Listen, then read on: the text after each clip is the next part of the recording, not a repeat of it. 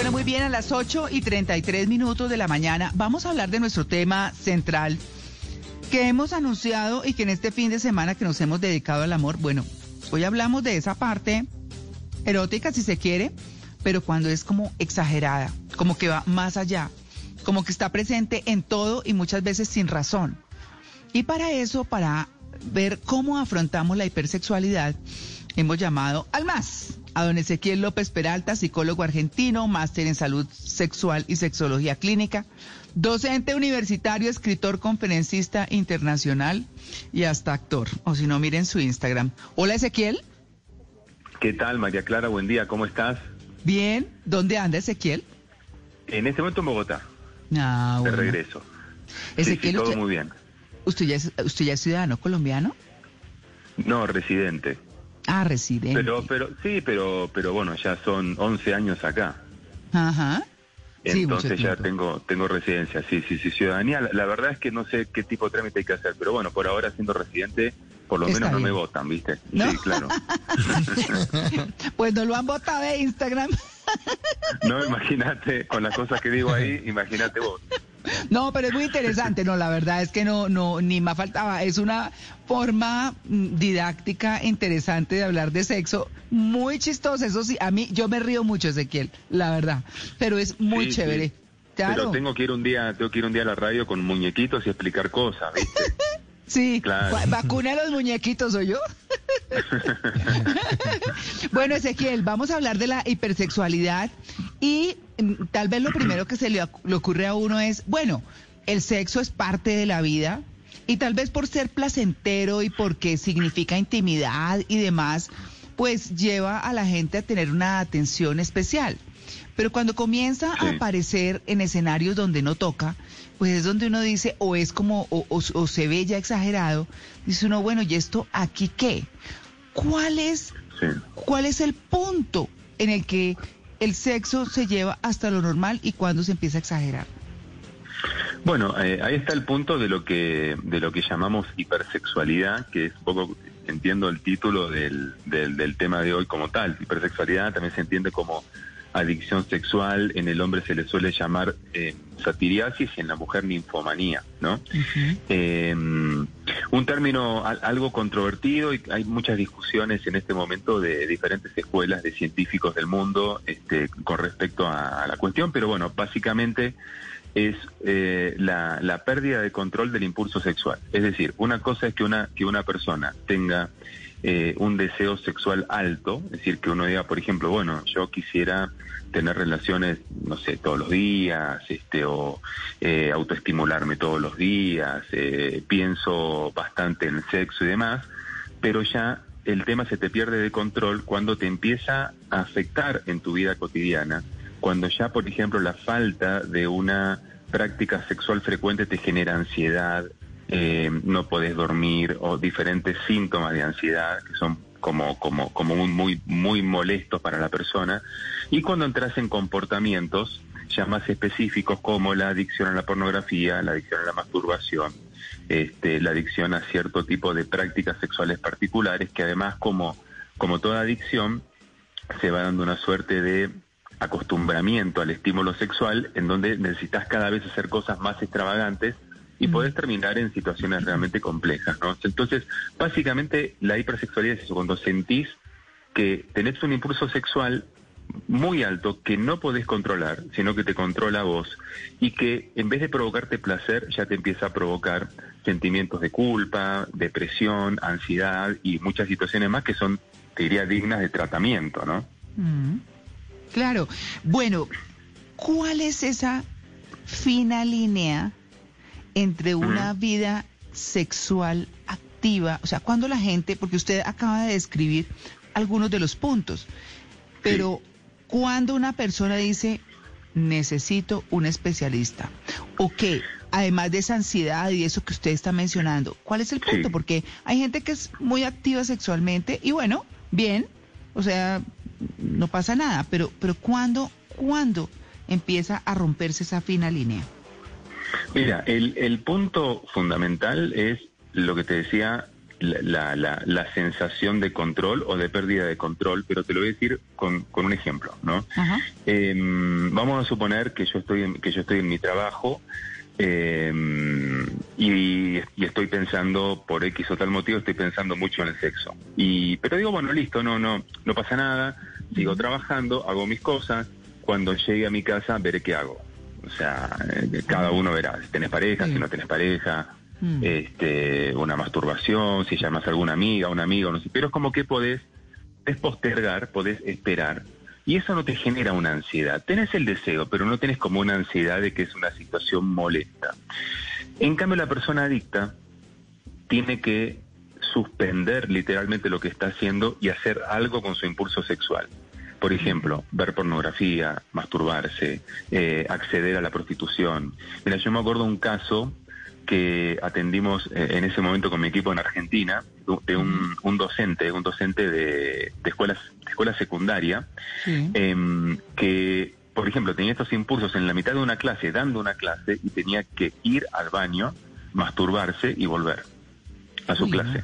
O sea, no es que podía ni siquiera esperar a llegar a la casa, ¿no? O sea, tenía que ser en ese momento. Ahí está la adicción, cuando vos no podés tener el control de ese, de ese impulso y normalmente son personas que no pueden sostener una relación de pareja, que tienen un riesgo altísimo de infecciones de transmisión sexual, por supuesto, no solamente por la, por la promiscuidad como tal, eh, sino también porque, porque bueno, digamos que no, no, no utilizan, no toman normalmente los cuidados necesarios, eh, también suelen tener serios problemas económicos, ¿Ah, sí? Eh, porque, claro, porque eh, en general, o sea, es, es difícil que puedas, que puedas sostener una hipersexualidad, sobre todo cuando tu necesidad es estar con alguien eh, y tener mucha variedad de parejas y terminan cayendo en la prostitución. Y por supuesto que, bueno, que todo eso genera muchos problemas a nivel psicológico, particularmente la depresión, que suele ser una consecuencia, son, son personas con además una predisposición al suicidio muy alta. Ay, no, pero eso, eso suena fatal, ¿no? Claro. No, no, es terrible. No, es terrible, es terrible. Y te digo una cosa, las estadísticas, si bien son em, más bajas que en comparación, mira, por ejemplo, un, em, si hablamos de eyaculación precoz, las estadísticas van del 15 al 30% de, de los hombres. Y si hablamos de disfunción eréctil, bueno, depende mucho de la edad, pero es una estadística algo similar. Si hablamos de anorgasmia femenina, 20-22% de mujeres, bajo deseo sexual 30, 40, 45%, te, te digo así números generales. Pero mm. en, este caso, por ejemplo, las estadísticas en Estados Unidos de Carnes, que es el, científico que más ha estudiado la adicción sexual, él encontró en Estados Unidos del 3 al 6% de personas con adicción sexual, que uno dice, bueno, en comparación con la eyaculación precoz, por ejemplo, es mucho menor, pero vos te pones a pensar la cantidad de miles o de millones de personas que la padecen, es un problema de salud pública. Y los efectos pues son devastadores para un ser humano. Y precisamente hablando de esto, Ezequiel, buenos días primero. ¿Es posible que vivamos en una sociedad que incita constantemente al sexo, incluso a los más jóvenes? Es decir, si vemos televisión, hay incitación al sexo. Si se escucha música, hay incitación, incitación al sexo. Incluso si uno va donde un comediante, un stand-up comedy, también hay incitación al sexo, chistes de doble sentido. En todos los contextos se habla de sexo y además se habla como si fuera cualquier cosa, ¿no? Como si fuera comer pan. Entonces, ¿puede ser que estamos en una sociedad que incita constantemente al sexo y de manera irresponsable? Sí, sí. Yo creo igual, te digo una cosa. Yo pienso que se debería hablar de sexualidad como, como de comer pan o como de ver llover. O sea, yo pienso, es mi punto de vista, pero de sexualidad. O sea, yo te hablo de educación sexual. Siempre soy una persona, siempre fui una persona que defendió el diálogo sobre sexualidad en todos los entornos, en medio de comunicación, como estamos haciéndolo ahora, en este, por supuesto, en entorno familiar, en entorno de pareja, ¿no? Pero bueno, una cosa es la educación sexual, el diálogo, y otra cosa es la estimulación sexual, son dos cosas diferentes. El problema es que en, en, nuestra sociedad, y sobre todo con los medios que tenemos ahora, ¿no? Sobre mm. todo, digamos, el acceso a Internet, em, ha aumentado la estimulación, pero en todo, o sea, hasta en la letra de las canciones, en, muchísimas cosas, ha aumentado la estimulación. pero realmente no ha mejorado la educación. Yo no siento que haya mejorado la educación.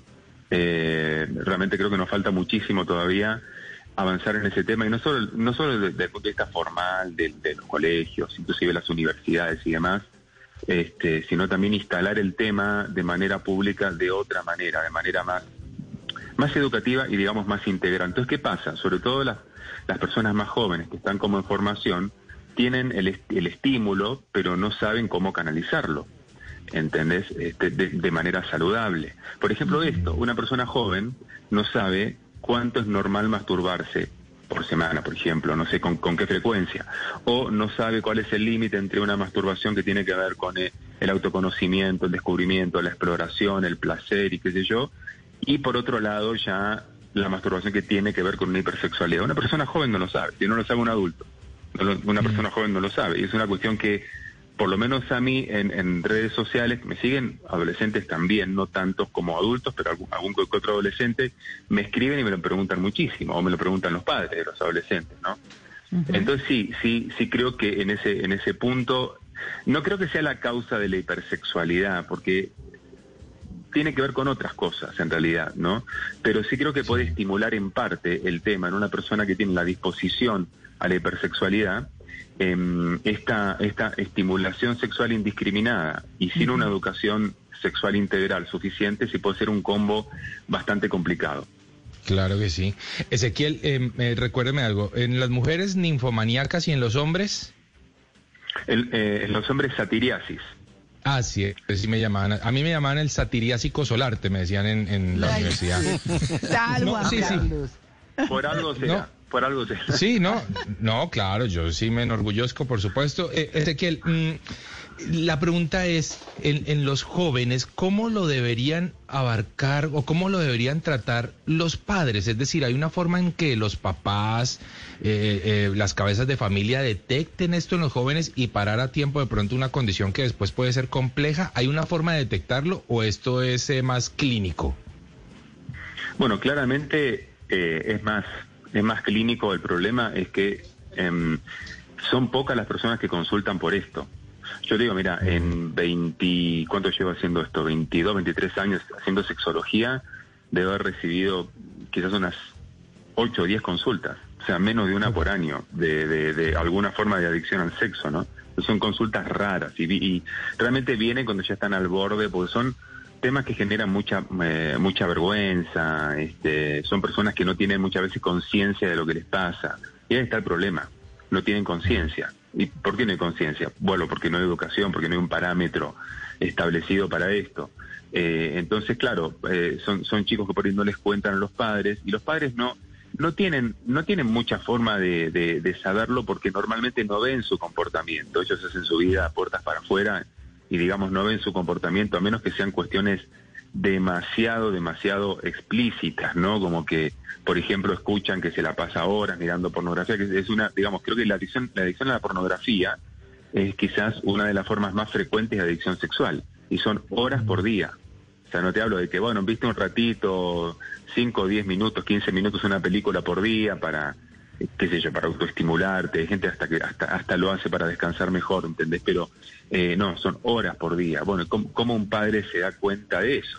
Eh, a menos que escuche, ¿entendés? Mm, Pero a mí, a mí lo que me parece importante, en términos generales, y no solo por este tema, es que se abra el canal de la comunicación sobre sexualidad entre padres e hijos. Eso es lo fundamental. O sea, que, que los padres estén abiertos, que naturalicen el tema, que no, mm, este, que no juzguen a los hijos ante determinado tipo de manifestaciones o preguntas o inquietudes, este, sino más bien que que les den algún parámetro o que los lleven a una consulta para orientarlos, pero nunca, nunca que los juzguen, porque eso cierra totalmente las puertas. Entonces, cuando vos tenés las puertas abiertas, está la posibilidad de que tu hijo te pueda contar este, o compartir, compartir cualquier tipo de inquietud que tenga, algo que le, que le llame la atención, y ante eso vos respondés, si no sabes la respuesta, investigás, y si investigando no la encontrás, pedís una consulta eh, especializada, porque hay que reconocer una cosa. Hoy uno, por ejemplo, tiene un problema de eyaculación precoz, pone eyaculación precoz en Google y te aparecen 10 millones de resultados. Entonces tampoco sabes Eh, porque de repente, cuando, cuando yo tenía 20 años, que no había, que no había internet, en ese momento no había forma de que vos eh, encuentres información en alguna parte, algún libro por ahí, bueno. Pero ahora hay mucha información, pero ya te desborda, porque hay tantas cosas que no sabes qué es lo, qué es lo científico y, y qué es lo, o sea, eh, en Argentina decimos chanta, chanta, o sea, personas que dicen cosas falsas, ¿no? Eh, hay, eh, hay, hay, hay mucha información falsa por ahí, entonces también es difícil que uno pueda encontrar la información precisa. No, y con desconocimiento ser selectivo no es nada fácil. Es decir, en cualquier tema, ¿cierto? Totalmente, en cualquier tema. Bueno, en esto, en esto además en particular porque eh, el tema de la sexualidad genera no solamente curiosidad, sino mucha angustia, mucha angustia en las personas. Eh, y lamentablemente hay este, seres inescrupulosos que se aprovechan de esa angustia para venderte un aparatito, una cremita, una pastillita, eso que no sirve para nada, que te puede hacer peor. y entonces este, ahí estamos en problemas, ¿no? Y lamentablemente de cada 10 personas con este tipo de problemas, consulta una a un profesional. Las otras nueve buscan en Google em, o mm, se automedican, que es muy eso, eso, da para otro para otro tema, o también eh, bueno van a, piden otro tipo de ayudas, por ayudas espirituales, yo que bueno te, pueden ayudar en algo, yo, no, es que no crean eso, pero pero la ciencia te da te da la ayuda precisa. Ezequiel, buenos días. Los saluda Mauricio Quintero. Eh, Mauricio, ¿cómo andás? Bien, bien, bien, bien. ¿Cómo es que le dice uno, usted, monstruo, que leyenda? ¿Cómo no, ídolo, ídolo. Ídolo. Ídolo, ídolo. Ah, ahora grande. Ídolo. Ídolo. Pregunta, uno de los mayores beneficios de tener sexo es el descenso en los niveles de estrés. ¿Será que estamos en esta época de ansiedad y de estrés más hipersexuales? No, no, no, no, no creo, porque es que en general el estrés lo que provoca es, es bajar el deseo sexual. En algunos casos provoca hipersexualidad pero en términos generales el estrés baja el deseo sexual y si bien es verdad que a uno le dicen, estando estresado, este, mira, sería bueno que tengas sexo porque por, por diferentes mecanismos bioquímicos te, te puede bajar el estrés, la verdad es que uno estresado en lo que menos piensa es en tener sexo. Entonces, este, no, en, realidad te digo, eh, sobre todo ahora por toda la cuestión de la pandemia y demás, eh, no, no estamos viendo hipersexualidad de, todos los estudios que hay, que ya hay varios estudios que se han hecho de sexualidad en la pandemia, incluso en América Latina, no solamente como siempre pasa en Estados Unidos o en Europa, eh, se ve un aumento del, de, de lo que es el bajo deseo sexual. Ezequiel, eh, en estos eh, tiempos en que el mercado sexual está tan amplio y hay lencería, juguetería, ayudas sexuales que usted las carga muy bien en su maletín, ¿eso también te puede llevar a la, a la, hipersexualidad? ¿Eso te puede arrastrar si no se maneja bien también? No, no, en general no. O sea, la, la hipersexualidad tiene más que ver con una sexualidad eh, impulsiva Em, y te diría poco artesanal. Cuando vos empezás a meterle condimentos a la sexualidad, lo que, todo lo que mencionaba, eh, la lencería, los juguetes, los juegos, y, digamos, vas aumentando el disfrute pleno de la sexualidad, eh, eso es algo que va, va por otro camino. Porque, curiosamente, una característica del hipersexual, bueno, digo de él porque de cada, de cada 10 hipersexuales no son hombres, por cierto. Ese dato no te lo di, pero es importante. Es mucho más frecuente en los hombres. Entonces, la característica del hipersexual es que, paradójicamente, no disfruta de la sexualidad. Es como, mira, hace de cuenta eh, el comedor compulsivo, la persona que come compulsivamente. Vos decís, ¿disfruta la comida? No, traga. Bueno, el hipersexual no disfruta de, de, la sexualidad, es decir, lo hace como un impulso, este, como una descarga, y ni siquiera siente la descarga porque necesita otra descarga y otra descarga, ¿entendés? O sea, nunca, nunca hay una satisfacción. No hay placer y hay sentimiento de culpa porque sabe que esa hipersexualidad está provocando problemas graves en su vida. Este, entonces, eh, claramente el erotismo es una línea que va por otro lado. O sea, pues el erotismo tiene que ver con el placer, con el disfrute, con la creatividad, con, con este generar escenarios nuevos con, con, con tu pareja, ¿entendés? Entonces, es, es realmente algo, eh, algo que, que, está muy relacionado con el placer. La hipersexualidad no está relacionada con el placer. Y es, es algo contraintuitivo, porque lo que la mayoría de las personas piensan es, que una persona hipersexual, eh, digamos, quizás tenga una vida de porquería, pero bueno, pero por lo menos tiene el sexo que disfruta mucho, ¿no? Ni siquiera, ni siquiera disfruta el sexo. Uy, qué cosa tan difícil.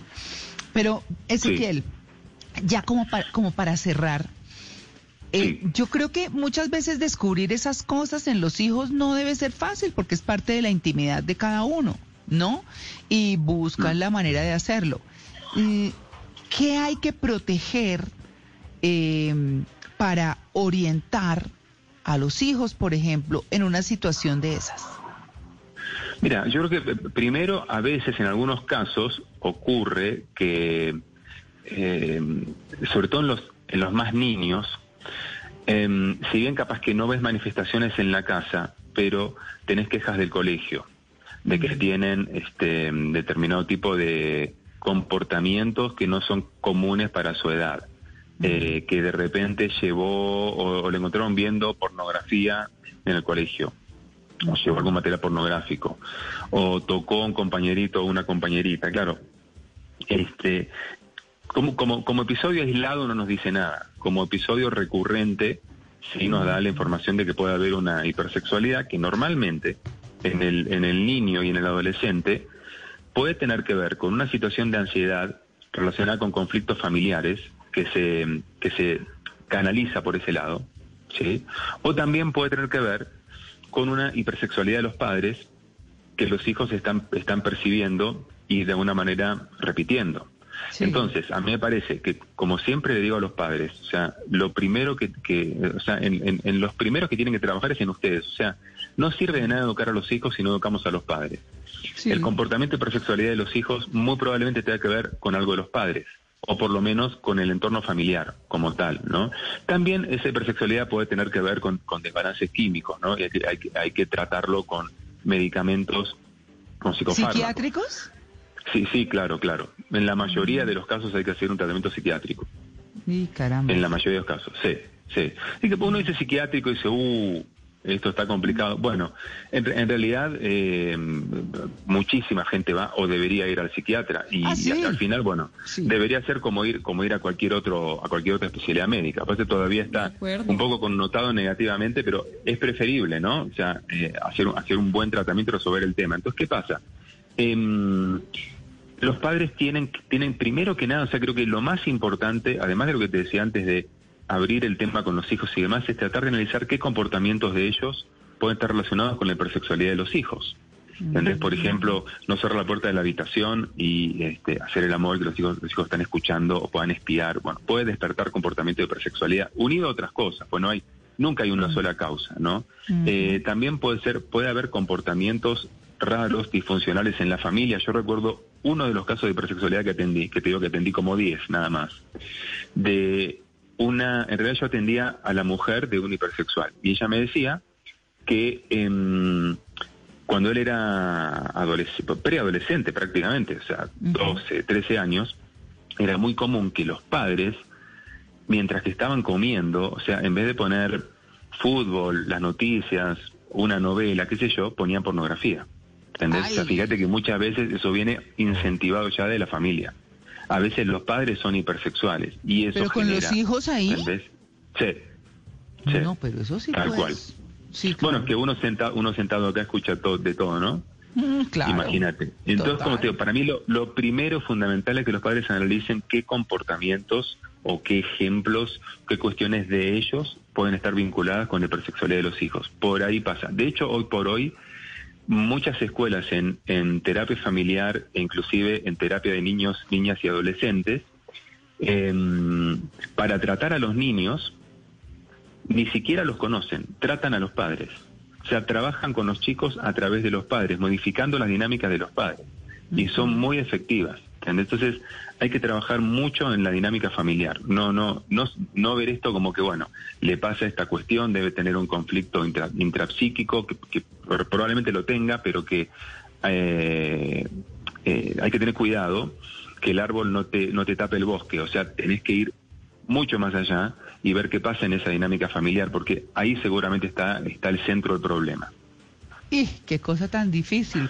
Claro, ¿no? Y además eh, de lo que usted decía, Ezequiel, de ir al psiquiatra, pues debiera ser más regular. La palabra psiquiatra, eh, o digamos, ha sido como un tabú por muchos años y ya es mucho más amplia, y, digamos, es mucho más abierto el tema y no pasa nada si la gente dice, no, voy al psiquiatra. Mm, obviamente hay temas de temas y hay que, hay que reconocer que hay cosas difíciles, pero de todas maneras lo importante es saber que siempre hay ayuda y siempre hay posibilidades. Ezequiel, muchas gracias. Sí. Gracias a vos, eh, querida María Clara, un abrazo grande para vos, para tu mesa de trabajo. Espero, espero pronto este, poder ir por allá personalmente, que ya quedamos. Y les recuerdo que estoy en arroba cita con Ezequiel en, Instagram, ahí explicando muy didácticamente todos estos temas. Así que por ahí los espero. Que con esos muñequitos tejidos, sí señor. 8 y 58. ya regresamos, estamos en el Blue Jeans de Blue Radio.